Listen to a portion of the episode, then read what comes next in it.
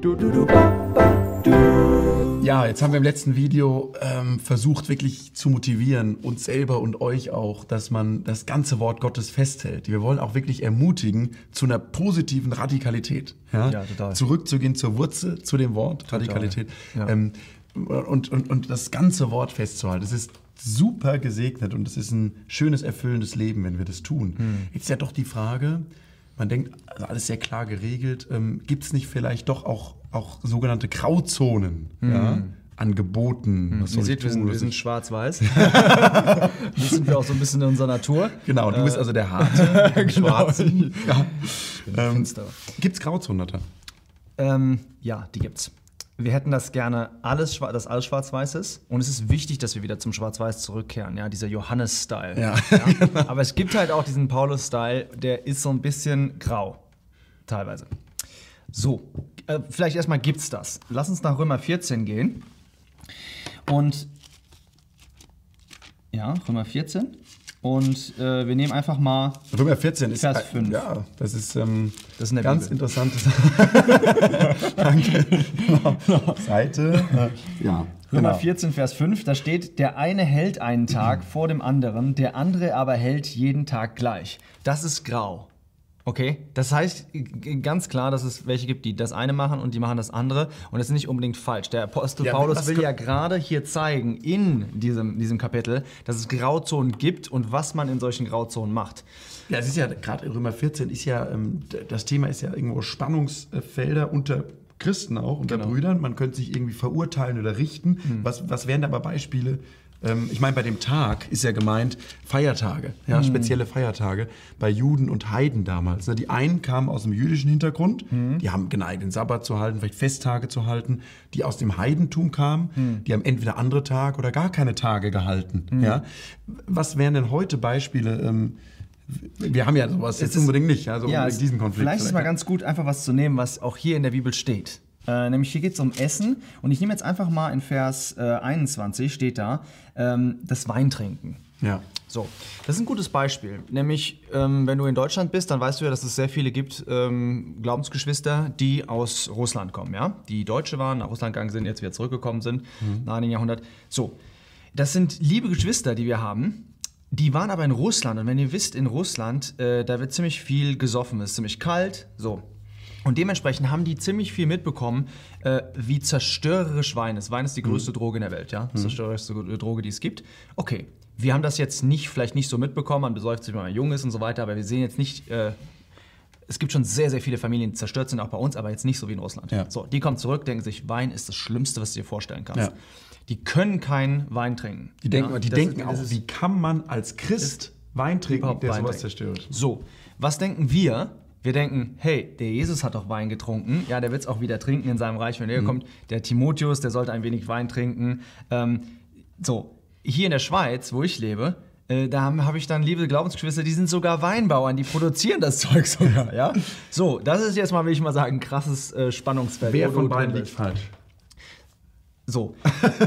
An jeder Seite überzeugt in seinem eigenen Sinn. Nee, es ist, das ist genau dieses Spannungsfeld, diese Grauzone. Es gibt da in dieser Hinsicht kein falsch und richtig. Ja. Es, wie die Rekabiter, die haben sich gesagt, wir trinken keinen Wein, weil unser Vater das so gesagt hatte. Und die haben es nicht aus Gesetzlichem gemacht, Ja. sondern die haben es einfach aus Glauben gemacht und aus Ehrfurcht vor ihrem Vater. Und die Bibel sagt jetzt nicht, oh, die waren, das war total schlecht. Ja? Aber genau in diesem Spannungsfeld sind wir jetzt drin. Chris, und wie? Geht mal vor. Ja, was wir da brauchen, gerade wenn man Römer 14 liest, ähm, glaube ich, ähm, mehrere Dinge. Ich glaube, man könnte alles überschreiben mit wirklicher Liebe. Das ist ganz, ganz wichtig. Ähm, denn Liebe ähm, sucht danach, wie ich dem anderen zur Stärkung sein kann und nicht zur Zerstörung. Also aufbauen statt zerstören. Ja? Das ist dieser ganz wichtige Vers in Römer 14, Vers 19. Lasst uns nun dem nachstreben, was zum Frieden und zur gegenseitigen Erbauung dient. Ja, das dass der andere nicht kaputt gemacht wird in seinem Glaubensleben, sondern gestärkt. Wir haben zwei Gefahren in den Grauzonen.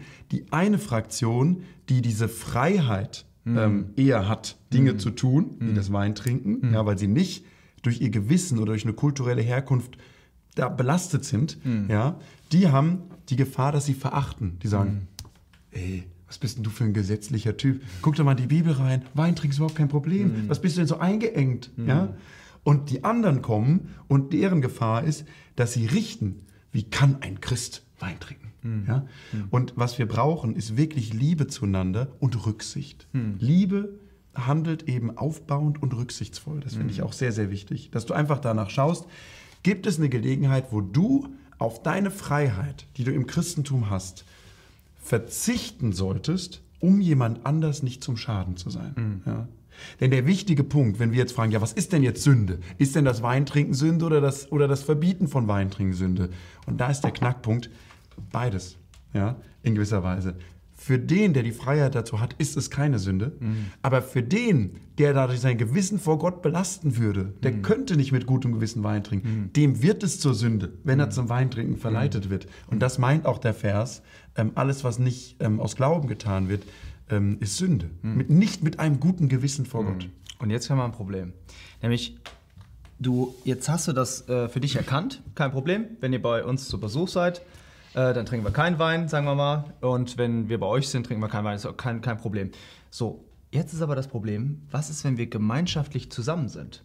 Da gibt es ja eine Sache, zum Beispiel, das ist das Brot, was wir haben und den Wein, den wir trinken. Das machen wir gemeinschaftlich. Ja, was machen wir denn jetzt?